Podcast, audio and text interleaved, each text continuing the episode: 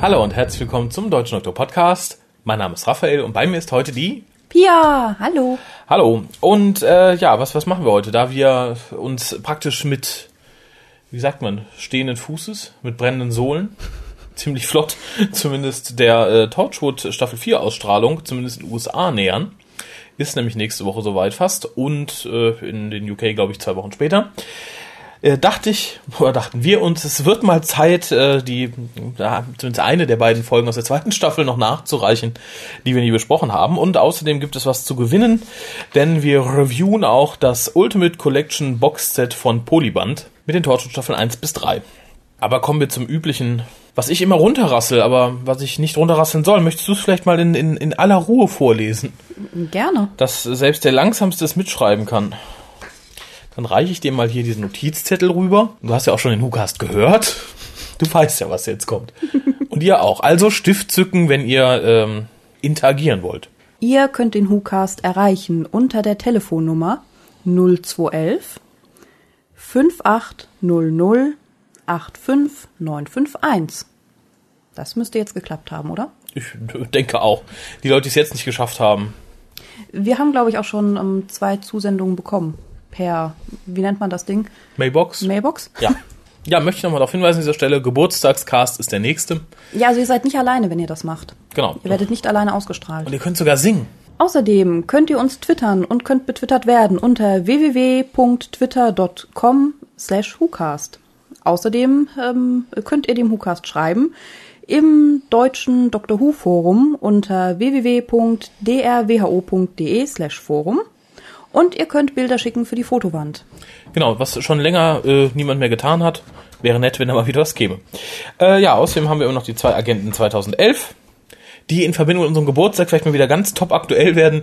Nämlich einmal schickt uns 10 Euro oder mehr und ansonsten schickt uns handgeschriebene Leser- oder Hörerpost in dem Fall. Würden uns nämlich sehr freuen, ganz besonders den Harald. Mit Parfum. Dessen Idee das war, genau, mit, mit Parfum. Äh, wie gesagt, der nächste ist schon der Geburtstagscast, der vermutlich dann ein bisschen nach unserem Geburtstag kommt, weil das hier ja praktisch so am Abend vor unserem Geburtstag nochmal reingeschoben wird, dass wir auf die 200 kommen. Und ich möchte an dieser Stelle ganz kurz die Zeit, die mir verbleibende Zeit nutzen, um auf das große Doctor Who Fanclub-Treffen in Düsseldorf hinzuweisen. Nämlich am 30.07. auf der Düsseldorfer Bierbörse. Willkommen ist natürlich jeder, der Doctor Who mag, kennt, kennenlernen möchte oder einfach der Meinung ist, huch, wo bin ich hier? Ich kenne Dr. Who nicht, aber Bier finde ich gut.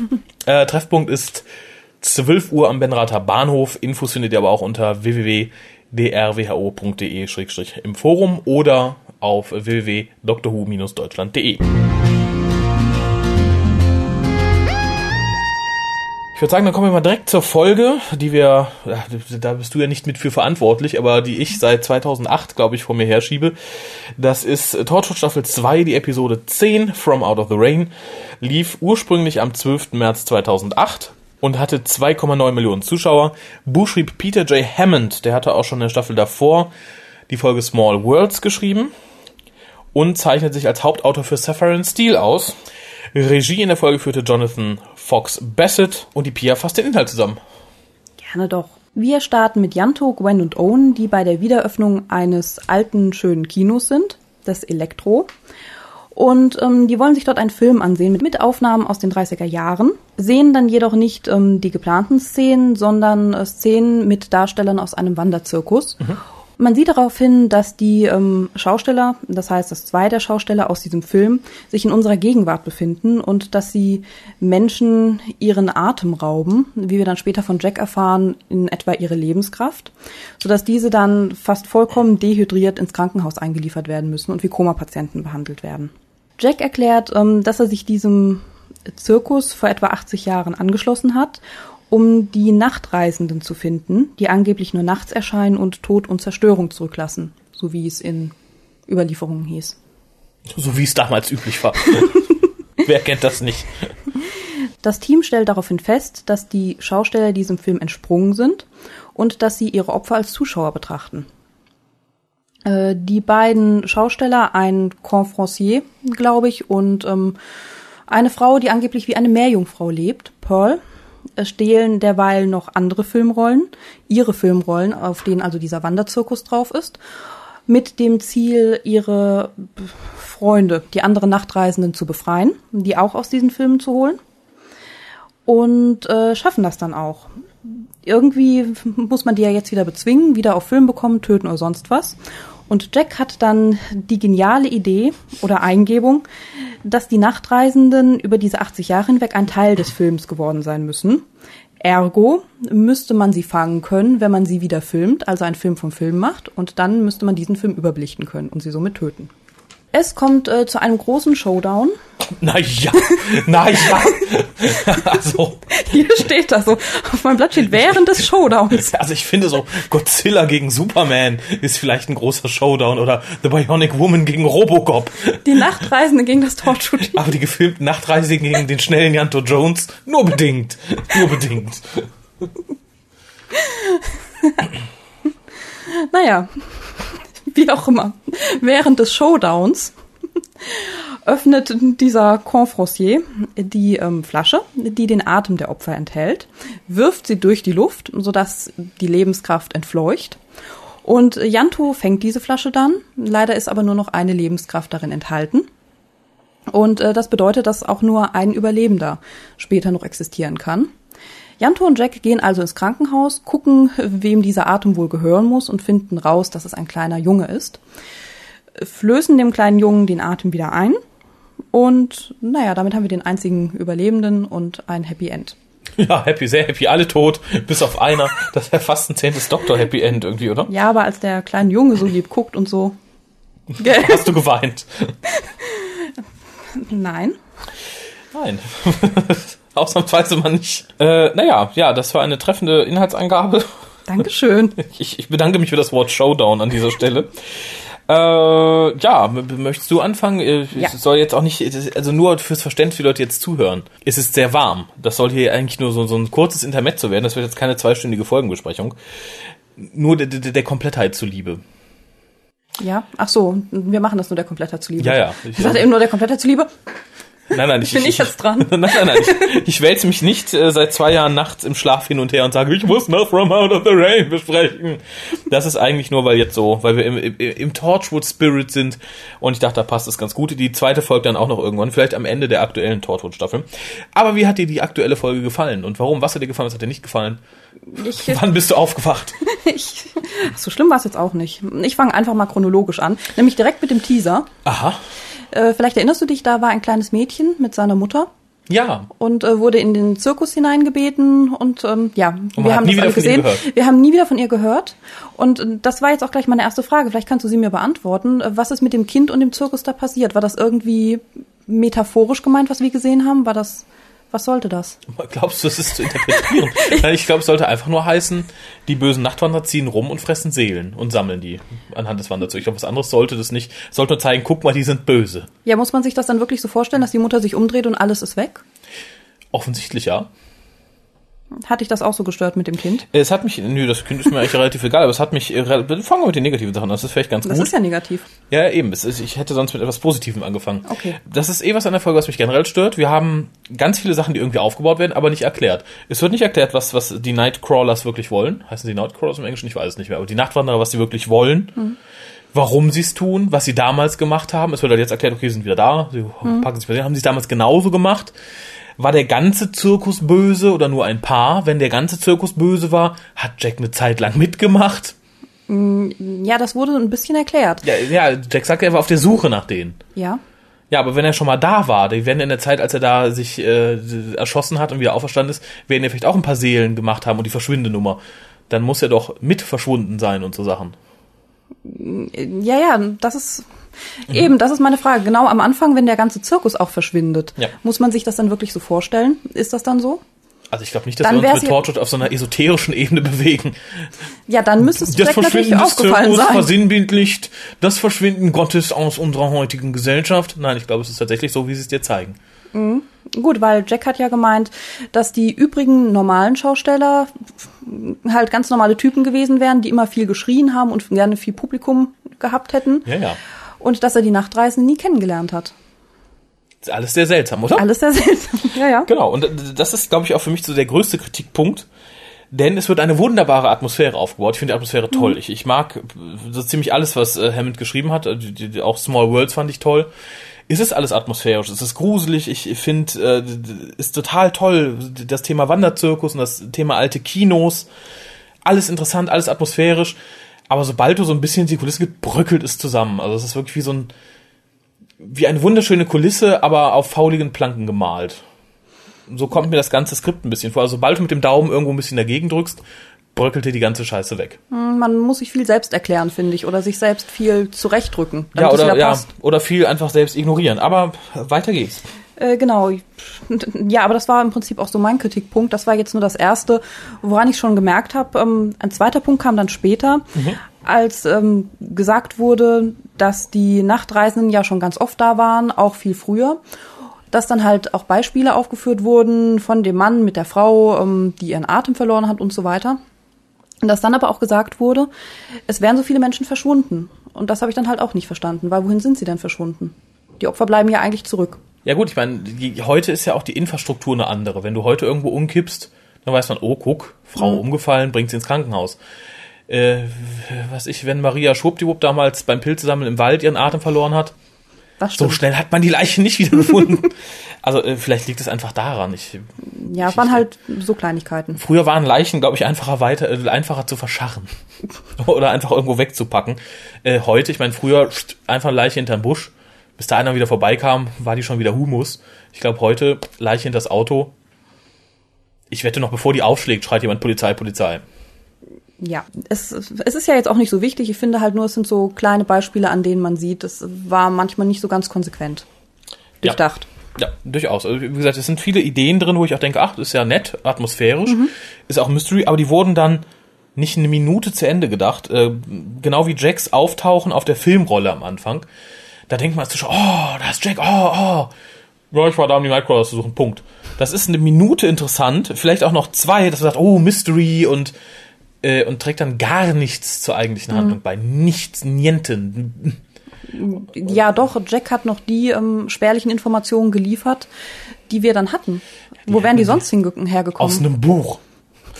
also, so schwer ist es ja nicht. Nee, ja, aber das- so das hast du noch die Dramatik um den Jack, der nicht sterben kann und die alte Frau, die etwas über seine Augen ja, sagen kann, die Jack, viel älter sind. Ja, das fand ich sowieso. Und, aber zu dem Zeitpunkt war dem Zuschauer auch schon klar, dass Jack nicht sterben kann. Also war es kein Mysterium, warum er da plötzlich bei der, bei der Zirkuscrew war. ja, aber du siehst einen Teil seines bewegten Lebens. Das ist auch so ein Frauending, oder? also einen richtigen Menschen interessiert das nicht, was da passiert ist. Es hat aber zu einem coolen Spruch geführt. Tatsächlich. Ja, ja, von Jack. Zwischen die Konversation von Owen und Jack, bei der Owen dann sagt, du warst Teil dieser Freakshow. Mhm. Und er hat dann gesagt, manche Dinge ändern sich nie. ja, gut, das ist, Das ist ein wahres Wort, oder? wenn wenn uns die Folge 1 gebracht hat, dann die Weisheit über Torchwood. Äh, wir sind ja übrigens in einem Zeitpunkt äh, in der Serie, wo es tatsächlich schon ein bisschen mehr Freakshow ist, weil ja auch Owen schon tot ist. Ja. Äh, und praktisch dann ohne Atem des Lebens durch die Szenerie wandert, was zu einer meiner Lieblingsszenen führt, nämlich die Szene, in der der Charakter, der von Julian Bleach, also der Der Confrancier oder so, wie Gwen der, es sagte. Der, der Herr mit dem Schnäuz und dem Zylinder, äh, wie er versucht, Owen halt auch die, die Lebenskraft, den Atem auszusaugen und sagt so, nein, da, du hast ja gar keinen Atem mehr in dir drin. Fand ich ganz, ganz großartig. Ich glaube aber auch nur, und damit komme ich zu meinem größten, größten, größten Pluspunkt dieser Folge, an dieser Folge, und das ist Julian Bleach. Da, das kannst du jetzt erstmal sacken lassen. Dramatische Pause. Ja, ich finde ihn großartig. Ich fand ihn bei der Erstausstrahlung schon total großartig. Ich, ich mag die Art, wie er spielt. Ich finde seine Stimme unheimlich großartig. Äh, und die Rolle ist natürlich, glaube ich, auch sehr dankbar für jemanden wie ihn. ja, schade, ich mochte ihn jetzt nicht so. Echt nicht. Nein, ich fand, er hat sehr überzeichnet gewirkt, wie eine Comicfigur. Ja, Deswegen mit- mochtest du ihn, oder? Äh, ich glaube schon, ja. Weil, äh, aber das, äh, im Endeffekt ist es ja genau das. Im Wanderzirkus hast du ja Stereotypen. Du hast die Frau ohne Kopf. Du hast den, den Mann mit dem Hundebein. Du hast, und hier hast du halt den, weißt du, und das, das passte ganz, ganz wunderbar. Und ich habe mich damals auch sehr gefreut, als es dann irgendwie ein paar Monate später hieß, Julian Bleach ist der neue Davros, weil ich fand, das passte auch. So ein etwas überzeichneter, sehr lauter Charakter, der so ein bisschen, bisschen, bisschen wahnsinnig ist. Da war er ja auch gut, aber in der Rolle ist er so an mir vorbeigegangen. Ich fand ihn jetzt nicht wirklich schlecht, aber so grandios wie du fand ich ihn Echt nicht. doch, ich, ich fand ihn großartig, ich fand es ganz, ganz toll besetzt. Ähnlich wie das Wetter, das war auch toll besetzt. Es hat viel geregnet in der Folge. ich mag es, wenn es regnet in Folgen. Das Thema Wasser war ja überhaupt schön, fand ich. Es ging ja nicht nur um Regen, es ging ja auch um dehydrierte Leute, um Salzwasser in der Innenstadt und so weiter. Fand ich Ja, gut. wir haben ja die Meerjungfrau dabei. Ja, eben. die sich dafür äh, Die mochte ich auch übrigens. Die mochte ich eigentlich fast lieber als ihn. Echt? Die blieb bei mir so blass. Die hat ja nicht viel Die gemacht. war ich auch blass. nee, die fiel nicht, die fiel nicht aus dem Rahmen. Das äh, fand ich sehr schade. Ja, ich, ich, ich möchte nicht sagen, ich bin schon fast am Ende, aber viel mehr kann man zu der Folge, glaube ich, nicht sagen. Ich, ich finde, es ist so eine Folge der verpassten Chancen. Wie gesagt, erstmal wird ganz viel nicht erklärt. Also es ist schon klar, sie suchen jetzt neue Zuschauer. Ob was sie damals suchten, weiß man nicht. Also es läuft ja jetzt alles so ein bisschen raus, ohne dass es explizit weiterverarbeitet wird. Auf dieses Huhuhu, die alten Cinemas haben die Traveling-Shows gekillt, also die, die, die Einführung des Films. Äh, und jetzt machen gerade die, die neuen Kinos die alten Kinos platt. Aber anhand dieses alten Kinos schaffen die halt nochmal den Sprung in die Gegenwart. Äh, und das wurde sehr stiefmütterlich behandelt. Janto erwähnt es, glaube ich, explizit an einer, Fälle, äh, an einer Stelle. Er sagt, glaube ich, Cinemas kill the Traveling Shows, oder ist es Jack? Ich weiß es nicht. mehr Jack genau. erklärt es ihm, glaube ich, oder Jack macht es nochmal deutlich für ihn. Ja, und äh, ich finde, da hätte man ein bisschen mehr ansetzen können. Also das hätte, glaube ich, der, der, der Story inhaltlich gut getan und gesagt, okay, wir gehen mal ein bisschen in die Tiefe und äh, hampeln nicht nur in der schönen Atmosphäre rum. Und das fand ich ein bisschen schade. Da hätte man sich die eine oder andere Rumrennerei sparen können. Stattdessen vielleicht noch eine Minute oder so ein bisschen auf das Thema aufwenden sollen. Ja. Wobei ich den Gedanken auch sehr schön fand, also überhaupt zu thematisieren, dass ähm, der Film zwar diese Darsteller für immer festgehalten hat, dass er aber auch die Wanderzirkusse zerstört hat. Und dass das jetzt sozusagen ihre letzte Chance ist, dass sie Rache nehmen können. Auch wenn das natürlich die Frage dann aufwirft, was haben sie vorher gemacht, wie du ja gesagt hast. Gesnackt. Snackt, ja, vielleicht. Was ich nicht so ganz verstanden habe, vielleicht hast du es verstanden, die Eltern des Jungen in dem Kino, die zugeguckt haben, haben die einfach nur tranceig in der Ecke gesessen oder waren die ausgesaugt? Weil die sahen nicht so dehydriert aus, aber es war auch ziemlich dunkel. Ich habe einfach auf Trance in der Ecke sitzen getippt. Es wurde, glaube ich, nicht explizit weiter ausgeführt. Da ist es halt ein Plothole. Ja, eines von vielen. Ich sag ja, darauf basiert leider diese Folge. Ja, was haben wir noch? Wie gesagt, jetzt ist der große Showdown, da möchte ich noch mal eben drauf zu sprechen kommen. Ich fand, die Lösung war sowas von für den Arsch. Die, die ist noch nicht mal irgendwie ansatzweise von der Logik her herleitbar. Die haben in den alten Filmrollen überlebt. Jetzt filmen wir sie nochmal und zerstören die neuen Filmrollen. Äh, nee. Also das, das kaufe ich dem bei besten Willen nicht ab, dass so eine Lösung irgendwie auch nur ansatzweise funktioniert. Ich finde die Logik eigentlich okay, denn die Nachtreisenden ließen sich ja vorher filmen. Demnach kann man den Film auch überbelichten und sie wären tot. Ich verstehe nur nicht, warum es dann wichtig ist, dass sie ein Teil des vorherigen Films waren. Warum so explizit dann gesagt wurde, wir machen einen Film vom Film. Warum das wichtig sein soll. Ich weiß es auch nicht. Also ich verstehe es beim besten Willen nicht, zumal es ja, wie man am Ende sieht, huhuhu, große Mystery, nach dem Ende noch nachgeschobene Auflösung, ja noch mehr Kopien von dem Film gibt, aus denen sie dann ja, so wird zumindest angedeutet, genauso entkommen können. Und darum finde ich es unsinnig, wenn man sie nochmal filmt, weil theoretisch man sagt, okay, die sind ja jetzt die, die da sind, hier in der Gegenwart, die sind ja aus dem Film rausgekommen, also sind irgendwie noch filmisch, dann hätte es genügen sollen, sie zu filmen, dass sie wieder auf den Film gehen, aus der, aus der Realität jetzt verschwinden und nicht sie zu filmen und dann überzubelichten. Das war in meinen Augen ein bisschen Effekthascherei, die mir aber sehr gut gefallen hat. Ich fand sowohl den Effekt des aus dem Bild treten im Kino, als auch dieses Person ist überbelichtet und verschwindet, ausgesprochen schön. Ja, das stimmt. Das wirkte sehr heimlich, tat auch wieder Atmosphäre sehr gut, aber leider dann auch nicht dem Inhalt. Was ich mich in dem Zusammenhang noch gefragt habe, ist, ähm, warum kamen nicht alle Nachtreisenden sofort aus dem Film raus? Warum kamen zuerst zwei raus und danach erst die anderen? Warum mussten die geholt werden? Das wurde nicht erklärt, oder? Nee, wurde auch nicht erklärt. Okay. Das war vielleicht wieder so eine Sache, wo man sagen könnte, okay, vielleicht ist jeder Nachtreisende oder in Paaren immer nur auf speziellen Filmschnipseln, was dann aber dem Ende wieder entgegenläuft, weil sie dann ja angeblich ja noch eine Kopie von sich haben. Vielleicht kann man sagen, okay, die Sachen, die da ausgestrahlt wurden, enthielten nur den magischen Imprint von den beiden und darum mussten sie andere Filme holen mit dem magischen Imprint von, von vom Muskelmann. Stimmt. Aber ist auch unsinnig, wie gesagt, dann ist das Ende nicht mehr bedrohlich. Also ich Ja. sage, das ist, ist, ist, ist, alles sehr, sehr lückenhaft. Äh, auch Jantos total irrationales Verhalten, als er mit dem, mit dem Gefäß, mit den, mit den Seelen drin wegläuft. Einfach mal so querbeet in irgendwelche Hinter, Hinter, Hinterhöfe. Ich wäre einfach zum Auto gelaufen. Das, da kann der blöde Idiot mal gucken, wie schnell er mir hinterherläuft. Also das, das habe ich, das habe ich, äh, wie gesagt, da habe ich die Köpfe, die Hände über dem Kopf zusammengeschlagen und mich gefragt, was das denn sollte. Ähnlich wie die Szene mit der alten Frau, die ja ganz interessant war, um mehr über die, die, die, die, die Nachtreisenden zu erfahren. Die übrigens auch gereicht hätte, man hätte Jack nicht gebraucht, die hätte auch alles erzählen können. War bis dahin ganz nett, bis sie dann Jacks wahres Ich erkannt hat anhand seiner Augen und so, da ist mir dann ein bisschen schlecht geworden. Das fand ich so. Weil zu dem Zeitpunkt war eigentlich dem regelmäßigen Zuschauer klar, dass Jack ganz lange gelebt hat und unsterblich ist, da braucht man nicht noch so eine Sülze. Ja. Ich hätte mir gewünscht, dass die alte Frau vielleicht das Mädchen vom Anfang gewesen wäre oder so. Dass Ja. man da eine kleine Verbindung gehabt hätte.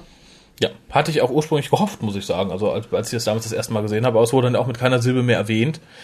Ich glaube Ähm, auch nicht, dass das Mädchen vom Anfang überlebt hat. Die Kleine, die auf einmal verschwunden ist mit dem ganzen Zirkus. Ja, vielleicht haben sie woanders wieder ausgespuckt. Man weiß ja nicht, was das mit dem verschwindenden Zirkus sollte. Das ist ja das Problem. Äh, was mir sehr gut gefallen hat, ist die Musik. Durchweg, durch die Bank weg, ganz, ganz, ganz, ganz großartig. Und bevor ich ganz furchtbare Angst hatte, und damit beende ich äh, meine Notizensammlung für diese doch mittlerweile drei Jahre alte Folge, äh, ich hatte am Schluss ganz, ganz, ganz, ganz, ganz, ganz große Angst, dass Jack und Janto diesen Jungen adoptieren. Weil es wirkte so, hier, wir sind gerade zwei, wir sind zwei Homosexuelle, naja, Homosexuelle, wir sind ein Omnisexueller und ein Bi-Mann und wir haben gerade unsere Liebe gefunden, da ist ein Junge, der ist ganz allein, lass ihn adoptieren. Ich bin froh, dass es nicht so gekommen ist. In Fanfictions ist es so gekommen. Ja, in Fanfiction kommt es noch zu ganz anderen, unaussprechlichen Dingen, die wir hier nicht wiedergeben wollen. Möchtest du noch wissen, wovor ich ganz, ganz, ganz, ganz, ganz viel Angst hatte? Ja, Vor Janto. so generell. So generell, aber da besonders, ich fand ihn so dumm die meiste Zeit. Ja. Der Mann hat so dumm geguckt, schon am Anfang, als alle den Film geguckt haben. Mund auf, Augen aufgerissen, wie der kleine Janto damals am Samstag mit seinem Papa. Ja, aber das fand ich ganz, da war er mir noch sehr sympathisch mit seiner Liebe für, für dieses alte Kino und so. Da fand ich ihn noch als recht sympathisch bezeichnete Figur. Wie gesagt, ich fand es ihn halt am Ende dumm, als er einfach durch die Gassen läuft. Ja, aber ich fand auch seine Liebe schon so ein bisschen überdreht, als er dann mit Jack da stand und irgendwas redete von, der Film war wunderschön, all die Schausteller, die für uns aufgetreten sind. Das war doch, das war nicht das normal. ist doch nicht tu. Ja, oder am Ende, wie er vor dem Bett des kleinen Jungen stand, die Augen weit aufgerissen, dann heulend. Also ich fand es jetzt schauspielerisch nicht so gut und es hat ihn jetzt nicht, ähm, ich weiß nicht, es hat den Charakter nicht sympathischer wirken lassen, fand ich. Vor allem, weil Jack ja auch mehrmals in der Folge gemeint hätte, Janto wüsste das und so weiter. Janto wird ja als relativ intelligent noch dargestellt und dann guckt er immer wie ein Esel. Vielleicht jetzt, wo er schwul ist, kommt seine weibliche Seite zum Vorschein. Dass er darum so weinerlich. Ich, ich weiß es nicht. Aber wie gesagt, mir, mir war er bis, bis gegen Ende eigentlich dann noch relativ sympathisch. Äh, hast du noch irgendwie Einzelpunkte? Sonst würde ich jetzt zu meiner abschließenden Wertung kommen. Nein, ich bin fertig. Ich habe viel gemeckert, aber ich mochte die Folge trotzdem, weil da gestehe ich einfach mal zu, Style over Substance. Substance ist nicht viel da, den Style, der hat mir sehr gut gefallen. Ich mochte die Thematik, die angedeutet wurde. Ich mochte die Optik, ich mochte die ganze Atmosphäre, ich mochte, wie gesagt, die Gastcharaktere alle sehr gerne. Ich finde, Dream Bleach hat ausgesprochen großartig gespielt. Und darum kriegt die Folge von mir sieben Punkte. Verliert halt enorm dadurch, dass keine Idee faktisch vernünftig zu Ende, äh, zu Ende gedacht wurde. Vielleicht hätte man sich Mühe machen sollen, vielleicht jemand Torchwood Zweiteiler daraus machen. Und äh, Mr. Hammond dann nochmal ans Klemmbrett setzen, mit der Bitte ein bisschen was auszuarbeiten. So bleibt, wie gesagt, nur eine 7 übrig, äh, aber auch der Atmosphäre geschuldet. Wenn ich jetzt nur auf die Geschichte gehen sollte, dann blieb, glaube ich, nicht mehr als eine 4 oder 4,5. Ja, sehe ich genauso. Ich gebe auch eine 7 auf einer Torchwood-Skala aber. Also für Doctor Who Okay. oder im Vergleich zu Doctor Who wäre es jetzt keine 7. Ansonsten, ja, wie gesagt, schöne Atmosphäre und Orgelmusik. An sich fand ich die Idee auch ganz nett mit den Nachtreisenden und aus dem Film rauskommen. Das war alles ganz schön, aber es hatte halt viele unerklärte Einzelheiten und Fakten. Ja, ja, ja. Sieben. Ja, das heißt, wir haben nur noch eine Folge von Doctor Staffel 2, die wir besprechen möchten. Vor der drücke ich mich auch noch ein bisschen, dass diese unsägliche mit den Leuten, die verschwinden und Ach, die mochte ich. Inspektor Gwyneth, die äh, erforscht, wo die Leute hin verschwunden sind. Aber kommen wir zu erfreulichen Dingen, die es zu reviewen gilt, nämlich noch in diesem WhoCast. Das wäre das vorhin angesprochene Torchwood Ultimate Collection Boxset von Polyband. Äh, das ist im Endeffekt ein, ein nicht hässlicher Pappschuber, der die Einzelboxen Staffel 1, Staffel 2 und Children of Earth umfasst. Die Box 1 haben wir schon ausführlich im WhoCast besprochen. Da bitte ich dann entsprechendes Review nochmal rauszukramen, wenn man sich jetzt nicht sicher ist und seine Entscheidung, diese Box zu kaufen, vielleicht nur von der ersten Staffelbox abhängig machen möchte. Äh, insgesamt sind in dieser Box enthalten, also jetzt in der Ultimate Collection, 10 DVDs. Im Gegensatz dazu enthält die britische vergleichbare Box, also auch mit den Staffeln 1 bis 3, 14 DVDs. Und es gibt sie auch noch in der Blu-ray-Variante. Also wir haben hier leider keine Blu-rays, sondern nur DVDs, weil in Deutschland lief Torchwood ja nicht in HD. Äh, die Box kostet so, wie sie hier steht. FSK 16, 10 DVDs, wie gesagt. Äh, 29,98 bei Amazon in dem Fall. Und da möchte ich schon fast sagen, es ist ein Schnapp. Es sind nicht mal 3 Euro pro DVD. Äh, ich ich würde sagen, wir gehen boxweise vor. Wie gesagt, Box 1 ist schon, ist schon gemacht. Box 2 haben wir uns dann mal gekrallt. Enthält natürlich alle Folgen der zweiten Staffel Torchwood. Wie meines Erachtens so der erste Weg war, wo man sagt, okay, Torchwood hat sich gebessert. Ja, ich, ich ratter mal kurz runter, was drauf ist laut Packungsbeilage und dann auch tatsächlich drin ist. Wie gesagt, alle Folgen sowohl mit der deutschen Tonspur in Stereo als auch mit der britischen Tonspur in Surround Sound. Äh, insgesamt sind es 50 Minuten Extras. Im Gegensatz dazu hatten wir in der ersten Box, also in Staffel 1 Box, 130 Minuten Extras. Also hat man hier extrem abgespeckt. Einen direkten Vergleich zur englischen Box haben wir leider nicht, weil ich habe mir die englischen nie gekauft. Äh, es wird aber insgesamt weniger Bonusmaterial sein, darum auch weniger DVDs. Und was komplett fehlt bei den deutschen DVDs sind die Declassified. Das ist ja sowas wie Doctor Who Confidential.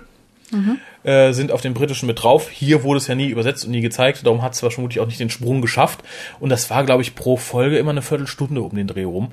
Wobei man sagen muss, dass bei den Extras ähm, Sachen drauf sind, wo Material aus den Declassifieds genommen wurde. Ja, genau, die hat man da mit verwurstet.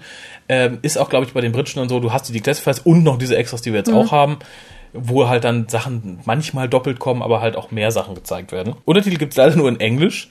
Die deutschen Untertitel sind nicht vorhanden äh, finde ich jetzt verkraftbar. Tut mir jetzt, ich brauche nicht äh, zwingenderweise noch die deutschen Untertitel dazu. Ich verstehe Deutsch eigentlich ganz gut. Äh, und, wobei ich auch nicht weiß, wie das bei den Original-Releases war, es gibt keine Audiokommentare. Finde ich persönlich ist, ist eine nette Sache, kann ich aber auch darauf verzichten. Zur Box selber, es gibt kein Booklet, das hat mich schwer getroffen. Ich mag Booklets, ich bin ein Booklet-Freund. Und ich finde die Box selber sehr unpraktisch. Es ist zwar so eine schöne Plastikbox, also platzsparend sozusagen mit, mit vier Haltern.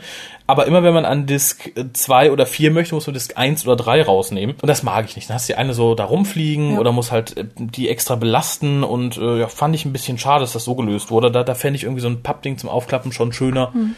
Oder eins mit einer Kladde in der Mitte nochmal drin oder so. Aber man hat alles zusammen, das ist schon nicht schlecht. Die Menüs auf den DVDs scheinen selber gemacht zu sein, also sind jetzt nicht so aufwendig, ähm, nur ein bisschen animiert. Aber ich finde sie stimmungsvoll, sie passen ganz gut zur jeweiligen Staffel. Ja. Äh, Habe ich nichts dran auszusetzen. Ähm, ja, Menüs sind äh, relativ einfach zu bedienen, finde ich. Ja. Recht übersichtlich. Was das Booklet angeht, ähm, das hat, finde ich, ein ganz großes Manko, dass es nicht dabei ist, denn auch sonst findet man nirgendwo dort eine Episodenübersicht. Zumindest ich habe keine entdeckt. Was ganz blöd ist, weil auf den DVDs steht da nur drauf Folge 1 bis 3, mhm. Folge 4 bis 6 oder so. Als ich dann ähm, bereits ähm, From Out of the Rain gesucht habe, wusste ich natürlich nicht mehr, welche Folgennummer das hat und äh, habe erstmal die falsche DVD eingelegt. Mhm. Das ist eigentlich auch, finde ich jetzt so, das größte Manko. Ja, sehe ich ähnlich. Vor allem, ich meine, ich, ich kannte bisher auch nur die, die, die englischen Titel.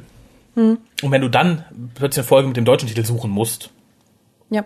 Finde ich es doof. Da hätte ich mir wirklich so ein, es genügt ja ein einseitiges, beidseitig bedrucktes irgendwie mhm. Heftchen, wo man zumindest Folgentitel und eine kurze Zusammenfassung draufschreibt. Ja, und da die deutschen Titel, glaube ich, zum Teil auch recht stark variieren, muss man dann sogar die Episode anspielen, damit man weiß, ja, ob man die richtige hat. Genau das meinte ich. Und das, das wäre halt ganz schön gewesen. Ja, kommen wir zu den Extras. Äh, die, die, die sind, wie gesagt, nur, nur 15 Minuten Anführungszeichen. Ich finde aber, es ist genau das da, was ich, was ich erhofft hatte.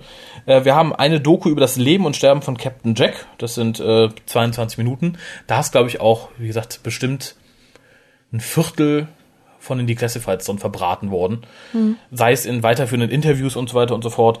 Äh, ich fand die Doku interessant. Für jemanden, der Doctor Who schon verfolgt hat und jetzt auch die ganzen Torchwood-Folgen schon gesehen hat, man erfährt nichts Neues. Nee. Es ist aber nett zusammengefasst, wenn man sagt, okay, ich habe schon lange die erste Staffel nicht mehr gesehen, tu mir jetzt die zweite an, bis zum Ende und dann gucke ich da nochmal rein, dann habe ich so ein schönes rundes Bild über das Leben von Captain Jack. Mhm. Aber wer Dr. Who regelmäßig geguckt hat, glaube ich, kann das getrost überspringen. Der langweilt sich eher. Ja, ja wie gesagt, man steht halt auf Interviews mit Russell T. und Co. Ja. Gibt's ja auch Leute. Ist, ist nicht so mein Fall, aber ich, ich finde es halt so als Behind the Scenes plus irgendwie Story vorantreiben ist extra ganz nett. Mhm. Dann, äh, da bin ich ein ganz großer Freund von, wie auch die Hörer des WhoCasts wissen, Outtakes, neun Minuten, auch alle zumindest so lustig, dass ich, dass, ich, dass man gut drüber lachen konnte. Mhm. Am besten gefiel mir eins, äh, da wo, wo Martha, Owen, Toshi und Jack im Hub stehen und plötzlich ein Lied von Queen anstimmt. Ja. Fand ich sehr nett, auch wenn ich sagen muss, dass ähm, Freema Agyeman nicht die begnadeste Sängerin ist, aber die lauteste. also sie singt die anderen Grund und Boden, aber nicht in der Weise, wo man sagen könnte, das war noch schön oder anhörbar. Ja, das wie gesagt sehr schön. Äh, Deleted Scenes sind 18 Minuten, da habe ich mich nicht ganz durchgeklickt, weil manche davon waren auch sehr zurecht deleted, möchte mhm. ich sagen. Aber so, wie gesagt, des Komplettismus zuliebe ist es, glaube ich, ganz schön. Jawohl. Ja, also auf jeden Fall eine, eine schöne Box. Ich wünsche mir immer mehr Extras, aber ich denke, wenn man jetzt Torchwood im deutschen Fernsehen gesehen hat und sagt, oh, ich möchte auch mal in die englische reinhören und möchte so ein, so ein mhm. bisschen die Lied ziehen, ist es ein gutes Paket. Also ich, ich kann nicht beständig, ich, ich habe es jetzt gesehen, würde nicht sagen, mir fehlt was Essentielles, wenn ich nicht mhm. wüsste, es gäbe noch mehr. Mhm. Dieses, oh, ich hätte gerne noch mehr Extras, rührt daher, dass ich weiß, es gibt vielleicht noch mehr Extras. Aber ansonsten nicht. Gut, dann kommen wir doch zur Box 3, Children of Earth. Äh, fällt natürlich relativ dürftig aus, was da drin ist. Wir haben nämlich nur zwei DVDs. Dafür haben wir inhaltlich, meines Erachtens, ein großartiges Stück TV-Geschichte. Kein Vergleich zu Torture Staffel 1 und 2. Wenn ihr Torture Staffel 1 oder 2 im Fernsehen gesehen habt und 3 noch nicht, dann lohnt sich das auf jeden Fall. Kauft es unbesehens. Wir haben die Folgen wieder auf äh, Deutsch und Englisch drauf. Untertitel wieder nur in Englisch. Und, und das finde ich umso erstaunlicher, wir haben wieder eine kleine dünne Box, sind nur zwei DVDs drin, die aber trotzdem so scheiße angeordnet sind wie in dem anderen Boxset. Ja, ja. Also heißt es wieder, ich möchte Folge 4 oder 5 sehen und muss dafür erst die erste DVD rauspopeln. Ist Meckern auf hohem Niveau, ich gebe es zu, aber ich finde es tatsächlich ein bisschen nervig. Und wie gesagt, warum man bei zwei DVDs das dann macht und nicht einfach eine links, eine rechts, ist mir ein Rätsel. Platz für Booklet hat man nicht gebraucht und man hat wieder keins reingetan. Ich kann das Niveau sogar noch ein bisschen erhöhen, denn mir Oh. ist im direkten Vergleich aufgefallen, dass die Staffel 3 DVDs Mhm. viel schwerer rausgehen als die der zweiten Staffel. Aha. Ja. Okay. Ja, kann natürlich immer an, an, den jeweiligen, an der jeweiligen Box liegen. Kann natürlich sein, dass manche leichtgängiger sind. Und ich möchte hier mal den Finger heben. Ich ärgere mich auch ein bisschen, wenn DVDs schwer rausgehen. War hier so, aber nicht so, dass ich Angst um DVD gehabt habe. Nein. Es gab von Paramount damals die Star Trek Next Generation als richtig fette Boxset mit Plastikcasing und so. Und die hatten halt so Digipacks. Und wenn du da die DVDs rausmachst, musst du so richtig ziehen und zerren. Und es gab eine Rückrufaktion, respektive die haben dir das, das Digipack ausgetauscht, weil sich viele Leute damit die DVDs kaputt gerissen haben. Echt? Ja, und insofern finde ich das immer noch die, die feinere Lösung. Vermutlich für Polyband auch die günstigere. Das wollen wir, glaube ich, da wollen wir nicht vor dem Berg mithalten. Aber äh, es, es sichert, glaube ich, das Überleben meiner DVDs trotzdem. ja, wir haben auf den Durst, wie gesagt, alle fünf Tage. Die, sie- ich möchte nochmal sagen, die ihr euch alle angucken sollt. Die sind großartig. Selbst wenn ihr mit Tortos nichts am Hut habt, holt euch die, zumindest die Staffel 3. Äh, was haben wir in Extras drauf? Das wäre einmal The Making of, 31 Minuten. Auch hier wieder, wobei ich mir nicht sicher war, es wirkt wieder so, als hätte man auch die Classified-Sachen verarbeitet. Ich bin mir gar nicht sicher, ob es zur dritten Staffel die Classifieds gab. Äh, hat man, weil man hat es eingeblendet. Ah, sehr gut. Zumindest habe ich es gesehen. gut, gut, da habe ich nicht so drauf mir geachtet. eingebildet. das wäre erschreckend. Aber ja, dann hat man hier auch wieder äh, die Classified-Material verarbeitet. Was ich dann auch wieder ein bisschen verschmerzbarer finde, weil wir hatten hier auch nur fünf Folgen, sprich nur fünf die Classifieds. Äh, da hat man halt so ein Best-of zusammengehampelt. Fand ich gut. Ich fand es auch relativ informativ. Und da lohnt es sich auch, finde ich, ein bisschen behind the scenes zu gucken, weil es wurde ja da doch mehr Aufwand betrieben als für eine 13-teilige Serie. Also große Freude, was mich total irritiert hat, und ich weiß nicht, was es da zu suchen hat. Ein Hörbuchauszug von fünf Minuten Länge vom Hörbuch In the Shadows, geschrieben von Joseph Litzter, äh, gelesen von Eve Miles. ja. Also, ähm, nee, also ich, auch hier habe ich keinen Vergleich zur Original-DVD. Aber warum man das extra dann übernimmt, ist mir ein Rätsel. Vielleicht war die Thematik so ernsthaft, dass man dachte, Outtakes, ne, gehören hier nicht rein. Nichts Lustiges. Nee, Und also- sie hatten nur noch Eve Miles. Dann lieber Outtakes und Deleted Scenes, wenn sie da waren, weil im Endeffekt, und ich weiß nicht, ob ich das, ob jemand von Polyband mir zuhört, sie machen ja nicht Werbung für irgendwas, was sie dann auch noch verkaufen können. Sie machen ja nicht mal was für Werbung, was der Durchschnitts-RTL-Zeitzuschauer verstehen würde. Wobei, und das möchte ich sagen, und das fand ich tatsächlich ein bisschen ironisch, wir haben hier praktisch den ersten Auszug aus einem Hörbuch mit deutscher Übersetzung, zumindest in Untertiteln. Das fand ich dann wieder ganz nett. Äh, wenn Polyband vorhat, alle Hörbücher so übersetzt mit Untertiteln rauszubringen, sehr gerne. Dann finde ich so Extras auch gut. Aber ich hätte mir tatsächlich dann gewünscht, sollte es sie geben, Outtakes oder Deleted Scenes. ja, oder irgendwas zu den CGIs oder so. Oder Maskenbildner-Sachen gibt's doch auch Ja, immer, dachte ich. äh, warum man dann das nimmt, ist mir ein Rätsel. Vielleicht ist auf den Original-DVDs auch nicht mehr drauf, aber ich wage es fast zu bezweifeln. Aber nichtsdestotrotz, mir reicht nach, wie gesagt, diesen fünf wirklich ausgewöhnlich guten Folgen, mir reicht dieses Making-of auch voll und ganz. Ja. Das ist, glaube ich, mehr, als die Leute von RTL 2 erwarten können. Zumal es ist ja hier im Endeffekt wie, wie ein Spielfilm-Event. Es ist jetzt nicht so, dass man sagen kann, okay, es ist eine Serie mit, mit 13 Folgen, da möchte ich auch zu jeder Folge einen Audiokommentar oder so, der übrigens auch nicht drauf ist. Hm. Den ich aber auch da jetzt nicht so groß vermisst habe. Nee. Ja, dann wären wir eigentlich durch. Ist dir noch irgendwas aufgefallen? Oder möchtest du noch was loswerden? Nein, gar nicht. Box? Ich Nein, bin gar nicht. Äh, ich auch. Das ist nämlich auch mein Fazit. Ist auf jeden Fall eine Kaufempfehlung. Also gerade für Leute, die jetzt den Rerun auf RTL 2 verpasst haben und nur zum Teil gesehen haben oder sagen, ich möchte nicht immer so lange wach bleiben, kauft euch das Ding. Also klar, euch gehen im Endeffekt vier DVDs im Vergleich zur britischen durch die Lappen. Da sind größtenteils die, die Classifieds drauf, ein paar Extras mehr wahrscheinlich auch noch. Äh, aber, und ich denke, das ist sehr wichtig, äh, vor allem was euer Sendungsbewusstsein angehen sollte, ihr habt die deutsche Tonspur, das dürft ihr nicht vergessen. Es ist sehr nett, sich das Ding einfach mal zu schnappen, zu sagen, ich zeig's meinem, meiner Mutter, meinem Vater, meinem Onkel, meiner Tante, meinem besten Freund, der ist im Englischen nicht so bewandert. Äh, und da muss ich auch mal sagen, die Synchronisation ist, mal abgesehen von ein, zwei Stimmen, nicht schlecht. Ja. Also ich, ich finde die Stimme von, von, von, von Eve Miles ganz furchtbar. Aber ich finde Eve Miles auch ganz furchtbar. Insofern ist die sehr find, die passend passt. gewählt. Und den, den Rest der Stimmen fand ich durch, durch die Bank weg angenehm zu hören. Das war jetzt auch nichts, wo ich sagen würde, oh Gott, so furchtbar. Natürlich ist immer ein Unterschied zur, zur, zur britischen Tonspur, klar. Aber das kann man vorbehaltlos jedem Menschen zeigen, der, der das Original jetzt nicht ewig gesehen hat. Und wie gesagt, äh, ich, ich denke, das soll es euch wert sein, das auch mal mit Freunden zu gucken, die im Englischen nicht so bewandert sind. Ja, oder die einfach nur einen lustigen Abend haben wollen und sich jetzt nicht äh, super doll anstrengen wollen. Genau, und ich glaube, im Gegensatz zur britischen Box seid ihr hier auch ein bisschen günstiger. Äh, Die liegt nämlich, glaube ich, un ungefähr bei 5, 6 Euro mehr, wenn ihr sie bei Play.com oder so bestellt, die ja in der Regel recht günstig sind. Und wie gesagt, da habt ihr keine deutsche Tonspur. Der Sammler will natürlich beides, pflichte ich euch bei. Torchwood reicht mir die deutsche voll und ganz. Britische Tonspur ist drauf, das reicht mir. Ja. Ja, und äh, an dieser Stelle schon mal vorab vielen Dank an Polyband, die uns nämlich zwei Exemplare für eine Verlosung zur Verfügung gestellt haben. Das heißt, ihr könnt eine dieser tollen Boxen gewinnen. Einsendeschluss würde ich sagen, ist der 30.07. Und ihr müsst nur drei einfache Fragen beantworten. Also ich, ich habe dich gefragt, ob sie einfach sind. Du hast gesagt, ja, Ja. sie sind einfach. Die erste Frage wäre, was heißt die erste Frage? Die erste Aufforderung. äh, nennt mindestens vier weitere britische Serien, die bei Polyband auf DVD erschienen sind. Oder Blu-ray, das ist jetzt egal. Ähm, die zweite Frage wäre, wann lief die erste Folge der ersten Staffel Torchwood in Großbritannien? Also Tag der Erstausstrahlung. Und, und ich glaube, das, das könnte vielleicht am, am schwierigsten werden für Leute, die jetzt nur RTL 2 äh, Torchwood-Zuschauer sind. Welche Figuren aus Doctor Who hat man bereits in Torchwood gesehen und umgekehrt? Sind nicht viele, die kann man, glaube ich, an einer Hand abzählen. Aber und das, äh, kurz, ich, ich rede wirklich nur von, von, von, von wirklichen Personen. Ich möchte jetzt nicht sagen, oh, wir haben die Cyberwoman gehabt, es gibt auch die Cyberman in Doctor Who. So, sowas nicht. Nee, nee, nee, nee. Das, das Aber wenn sich jemand die Mühe macht, oder? ja, mehr Arbeit Mehr ist immer okay, oder? wird nie extra belohnt, aber äh, sie wird äh, dankend zur Kenntnis genommen. Nur das ist nicht gefordert. Also ich möchte dann hören, was weiß ich. Owen war in Doctor Who zu sehen. Knick, knack, verlasst euch nicht drauf. Wink, wink. Ja, äh, Einsendeschluss ist wie gesagt der 30.07. Ja. Und vielen Dank an dieser Stelle nochmal an Polyband.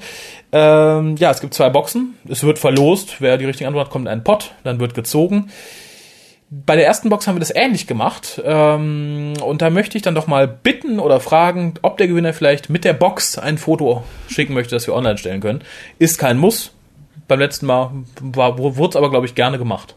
Schön, ja. Genau, ja, dann äh, würde ich sagen, beenden wir den, den Torchshooting-Cast an dieser Stelle und kommen zur Post.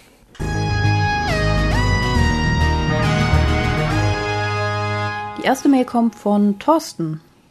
Moin Raphael und Konsorten. Hier mein Vorschlag für den Doktormerksatz. Heute trank Papa, bis die Brüste meiner Mutter endlich Taten sahen. Finde ich sehr gut. Wie es sich gehört mit Saufen und Sex und Ekel angesichts elterlichen Grapschens. Sehr gut. So muss es sein. Brav. Wobei ich da ja tatsächlich auf einen etwas doktorischen Merksatz hoffe. Obwohl, das ist bisher mein Favorit. Wie sieht's bei euch aus? Info.tukas.de. Bezüglich unserer PNs im Forum. Das angesprochene Review zu eurem Hörspiel versage ich euch aus Unlust, habe aber zwischendurch mal angefangen, eine Begründung für meine Bedenklichkeitsäußerung zu eurer Wahl der 10% niederzuschreiben. Erstmal nur um selber zu prüfen, ob meine Ideen dazu standhalten. Nun ist die Diskussion ja schon eine Weile her und ihr derer wahrscheinlich überdrüssig. Sollte aber Interesse bestehen, würde ich euch den Text irgendwann auch gerne zukommen lassen. Mittlerweile würde ich bedenklich, nämlich gegen Bestürzen tauschen. Eure Wahl scheint mir eine Bankrotterklärung ethischer Intuition. Okay, schickt deinen Text sehr gerne, denn ich denke, jede andere Wahl als die unsere wäre eine Bankrotterklärung jeglicher ethischer Intuition. Was den Spaß am Cast natürlich nicht mindert, Dank an alle Beteiligten für die unterhaltsamen und gehaltvollen Hörstücke. Gerne. Ja, sehr gerne. Immer wieder. Liebe Grüße, Thorsten. PS. Ich stimme gegen die Jingles. Sie sind zwar wirklich in jeder Hinsicht hervorragend gelungen, wirken auf mich jedoch ziemlich aufgepfropft. Ja! Solltet ihr sie aber behalten, sagt sie zumindest nicht an. Eine Ankündigung anzukündigen läuft der Wirkung der Jingles irgendwie entgegen. Nicht in unserer Welt. Nein, ich habe sie natürlich mal letztes Mal extra angekündigt, weil sich viele darüber aufgeregt haben. Ich weiß nicht, ob ich sie in diesen Cast einbaue, aber dass ich sie bisher nicht angekündigt habe, kommen sie, wenn unangekündigt, sollten dir also dann doch äh, zu mehr Freude gereichen, hoffe ich. Ähm, wie gesagt, dann, dann schrieb kannst du uns gerne schicken zum Thema 10%, was ja auch wieder ein Torture-Thema ist, passt also perfekt in diesen Cast. Ähm, was das Hörspiel angeht, muss ich dich ein bisschen tadeln. Also ich, Grundsatz des WhoCasts war immer, wir regen uns gerne auf, begründen es aber auch lang und breit an dieser Stelle dann, das kann man natürlich nicht von jedem Hörer verlangen, Aber ich finde es sehr schade. Also wer dann doch so rumkniddelt und das an einem öffentlichen Ort, sollte zumindest in ein paar Sätze begründen können. Aber wie gesagt, du bist zu nichts gezwungen. Wie ernst man dann die Kritik nehmen kann, ist, steht natürlich auf einem anderen Blatt. Aber vielen Dank für den Brief. Ich dachte schon, ich höre gar nichts mehr von dir. Ja, dann haben wir noch mehr Post. Das ist jetzt ein bisschen mehr Post. Für die Leute, die keinen Bock haben, sage ich jetzt schon mal Tschüss. Aber ich denke, jeder möchte doch noch hören, wer uns hier einen 20-seitigen Brief geschrieben hat. Naja, nicht ganz drei. Und groß geschrieben. Wie ein Kinderbuch. Bedankt euch bei Tobias.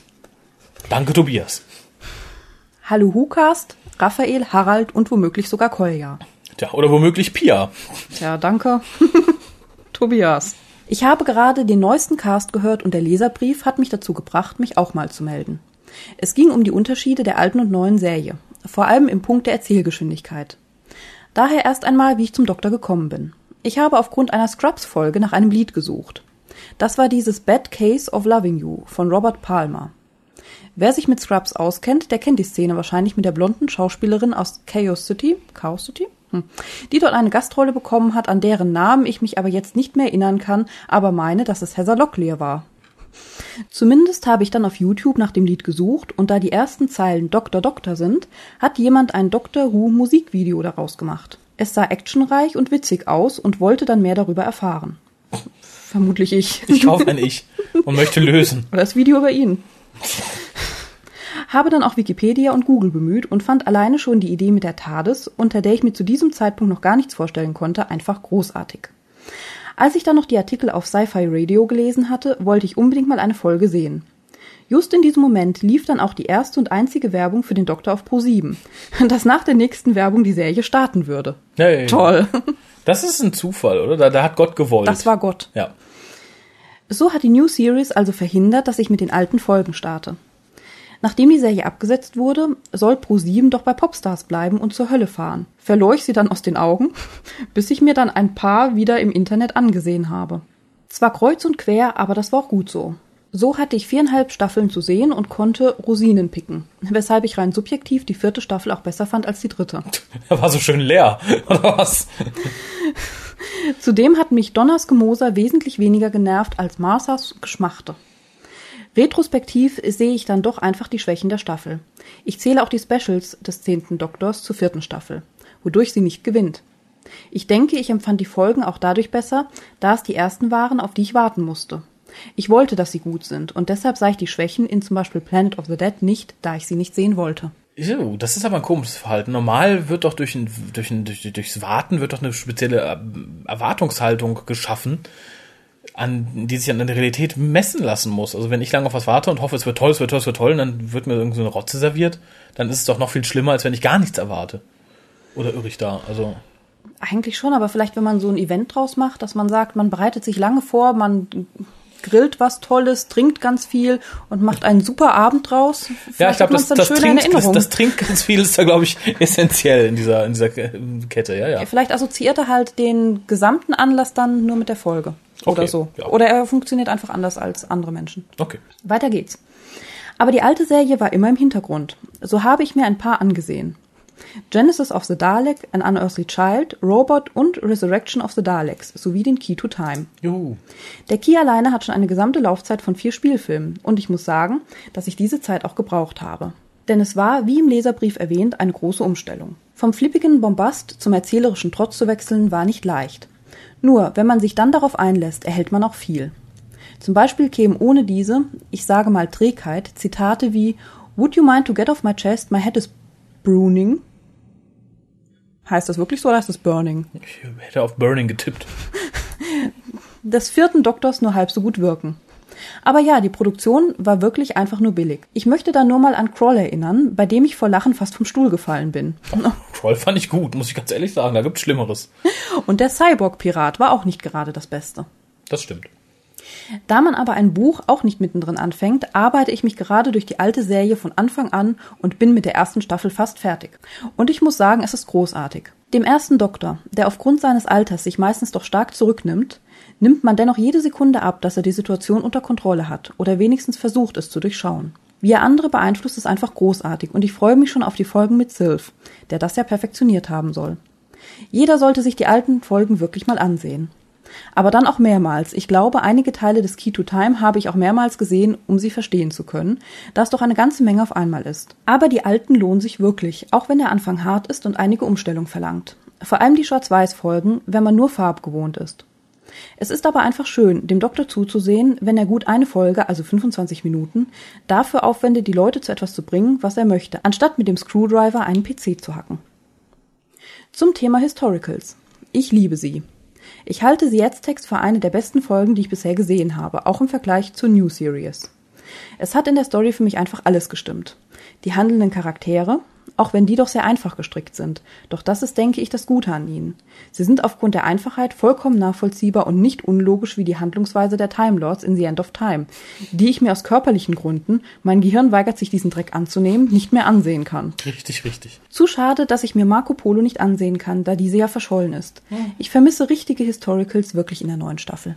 Ja, definitiv, bin ich auch mal für, aber da, da traut man sich, glaube ich, nicht so, weil ich, ich denke, Geschichte ist eh so ein Hassfach für die, für die Altersgruppe, für die, an die Doktor sich vielleicht richtet und da ist man dann, glaube ich, eher vorsichtig mit. Außerdem halte ich ihn und Barbara mittlerweile für die besten Companions. Und auch wenn sie billig wirken, finde ich die aktuelle Episode, die ich sehe, The Sensorites, einfach toll. Ja, äh, auch wenn die U-Verwandten etwas sehr billig aussehen, muss ich sagen. Da hat er recht. Äh, alte Folge ist gut. Ich meine, es gibt viele gute alte Folgen und äh, so schlecht sind die auch nicht gemacht. Also es gibt natürlich immer mal so Ausreißer nach unten. Ich möchte mal den Mirka einstreuen. Aber es gibt auch durchaus Folgen, die man sich gut angucken kann, die nicht billig aussehen. Auch die Erwachsenen-Themen, nicht kindisches Torchwood Sex and Crime, sondern die kontroverse Betrachtung in den Büchern des achten Doktors. Ich hätte niemals gedacht, dass der Doktor sich mal mit Dealern prügeln würde, wie in The Eight Doctors. Mittlerweile übrigens mein Lieblingsdoktor. Na, der achte, ja, durchaus. Nur anhand der Bücher, das wäre nicht mal interessant, weil äh, mir ist McGann durch die Hörspiele sehr ins Herz gewachsen. Die Bücher finde ich auch okay, aber ich mag die Richtung in den Büchern nicht ganz so. Bis aufs Ende. Äh, aber wenn du die Bücher weiter verfolgst, äh, der wird noch viele, viele, viele Dinge tun, von denen du nie gedacht hättest, dass ein Doktor sie tut. Ich denke, wenn man wirklich die alte Serie als Schauspiel und nicht zwangsweise als Serie sieht, dann sind sie wirklich gut. Und trotz ihres hohen Alters irgendwie frisch. Das ist so schön ausgedrückt. Man merkt eben, dass damals noch alles neu war. Das soll auch ein guter Tipp für alte Filme sein. Ansonsten verlieren Werke wie The Modern Times einfach an Wirkung. Der einzige Wermutstropfen ist, dass mich Susan schon so sehr nervt, dass ich mich jetzt schon vor Edric fürchte, aber da habe ich ja noch mehr als genug Zeit. Edric ist, ist auf andere Weise nervig, der schreit ja nicht so viel, der ist einfach nur bockig und doof. Aber erneut ein Argument dafür, dass man die Sachen vielleicht nicht der Reihe nachgucken sollte. Denn es tut so gut, ein bisschen variieren zu können. Da hat man die Schnauze mal voll von Susan. Dann guckt man sich Edric an oder so. Und wie gesagt, ich äh, kann nur jedem raten, schaut sie nicht unbedingt chronologisch, sondern springt mal ein bisschen. Das, das, das hält nämlich auch, glaube ich, das Seherlebnis ein bisschen frischer. Ja, und alles andere macht Kirre. Ja. Ich hätte übrigens mal einen Wunsch für einen Cast. Man hört immer wieder etwas darüber, aber welche Änderungen in der Serie kamen eigentlich durch JT? In einem früheren Cast habt ihr schon einmal darüber gesprochen, aber was genau damals passierte, weiß ich nicht. Und warum der Doktor auf einmal Fragezeichen brauchte, wird wohl ewig ein Geheimnis bleiben. Nein. Das ist offiziell bekannt, weil JNT das geil fand. Da das Ganze jetzt wohl schon ziemlich lang ist, höre ich einfach mal auf und verabschiede mich. Tschüss, Tobi. Ja, vielen lieben Dank für den Brief, Tobi. Äh, können wir bestimmt irgendwann nochmal ausführen. Ich glaube, wir hatten es in der Besprechung zu The Leisure Hive ein bisschen ausgeführt. Viel mehr kommt da auch nicht zu. Wie gesagt, guck dir die Folge vor Leisure Hive an, guck dir Leisure Hive an, dann weißt du ungefähr, was JNT verändert hat. War JT nicht derjenige, der gerne mehr Uniform oder generell mehr Kostüme haben wollte, die dann irgendwie typisch für den einen Charakter sind, so als Genau. Kennzeichen? Der hat die Leute alle etwas mehr uniformiert, der wollte mehr Science-Fiction-Elemente drin haben, weniger Gags. Der wollte alles tatsächlich ein bisschen mehr in Richtung Bug Rogers schieben, zumindest optisch. Äh, und gesagt, Fragezeichen fand er ganz toll. Und er war, glaube ich, auch Tom Baker dann ein bisschen überdrüssig, weil Tom Baker zur Zeit ja machen konnte, was er wollte, mehr oder weniger in der Show. Und der dürfte dann gehen. Das ist so grob gesagt, können wir gerne irgendwann nochmal ausführen, aber viel mehr kommt da, glaube ich, auch nicht zu, als das, was in Leisure Hive erzählt haben. Aber können wir bestimmt irgendwann nochmal nachholen. Ja, das war's für heute, würde ich sagen. Ich bedanke mich bei der lieben Pia fürs fleißige Vorlesen. Gern geschehen. Bedanke mich bei euch fürs Zuhören. Äh, ja, und morgen, denke ich, haben wir ja Geburtstag. Also schickt, was immer ihr wollt. Grüße, Pralines, Flugzeuge, hm, naja, wie ihr wollt. Äh, wann der Geburtstagscast kommt, steht im Moment noch in den Sternen. Colli hat mir gerade eine Terminverschiebung äh, geschrieben. Wird also vermutlich irgendwann in der ersten Juliwoche soweit sein. Bis dahin gehabt euch wohl. Tschüss.